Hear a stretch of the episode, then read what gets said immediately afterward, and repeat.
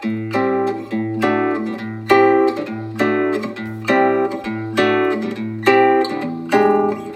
り込んだ君を起こして月を見よう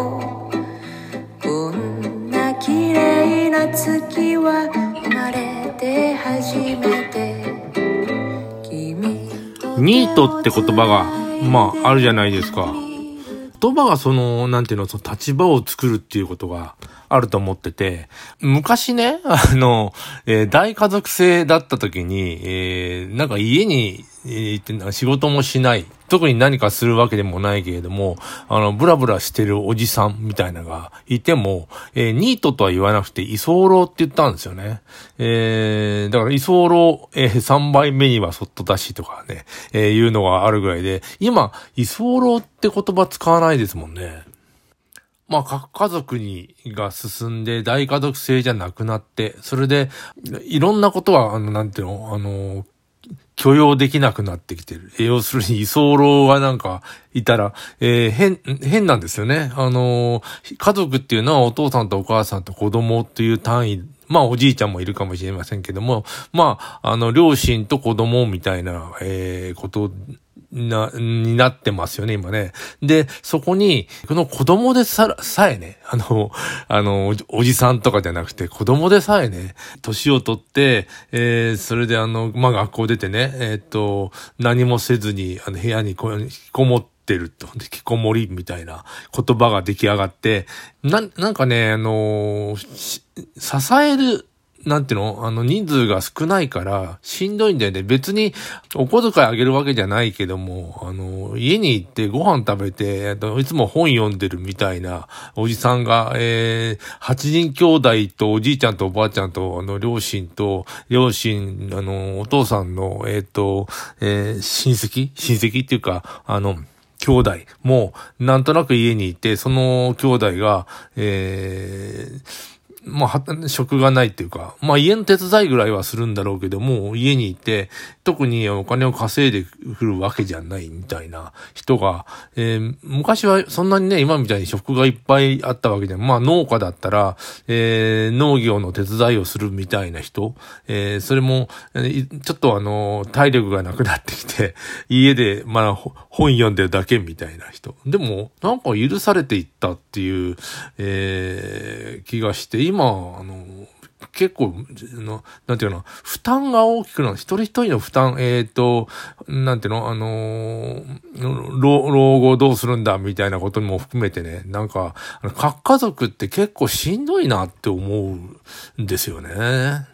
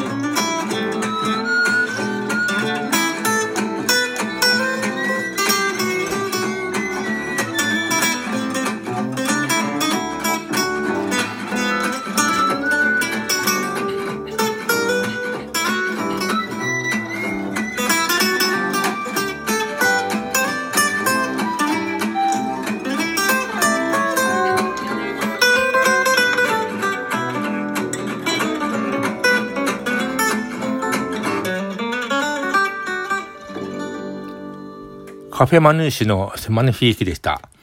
えー、さっきあの、核家族、えー、になってからみんなしんどくなってきたっていう話をしたんですけども、あの、居候ができなくなってきた。もちろん昔からの核家族みたいな、あの、生活、えー、というか、言えばあったでと思うんですよ、もう江戸時代でも。でもあの真っ先にも核家族っていうことを始めたのは、あの、平成天皇、天皇家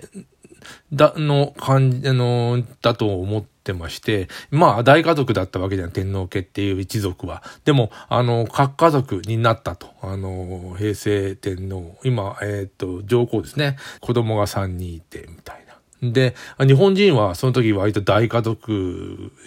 ね、で、えー、兄弟もたくさんいてみたいなんだったけど、皇太子殿下、皇太子が自分の家庭を、あの、築いて、それを大事にしてるのを見て、あ、これって結構いいねと思った、というような気がするんですよ。それで、今度はまた世代が、な、なんて言いますかね。天皇系結構一番早くなんかそういうことをするかの、なぜかですよ。日本国民ってなんか天皇系っていう、なんか見ててすごく影響を受けてるんじゃないか。次は、今の芸能、あの、令和の天皇は、の女の子の絵が一人いて、もちろん、あの、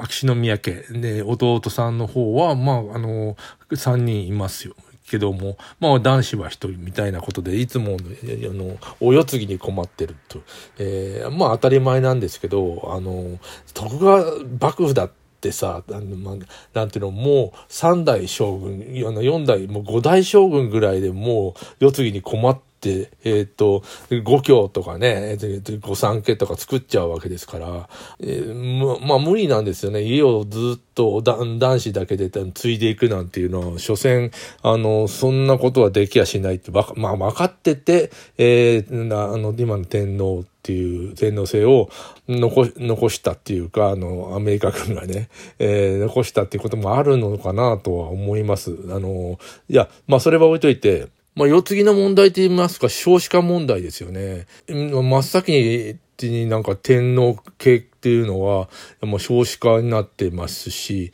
で、次はどうするんだろうっていうようなふうに、やっぱりちょっと気になる。国民は気にするし、えー、で、の天皇家が、あの、示す家族の形態っていうのは、あの、次どうなるのかっていうのを、まあ、見てますよね。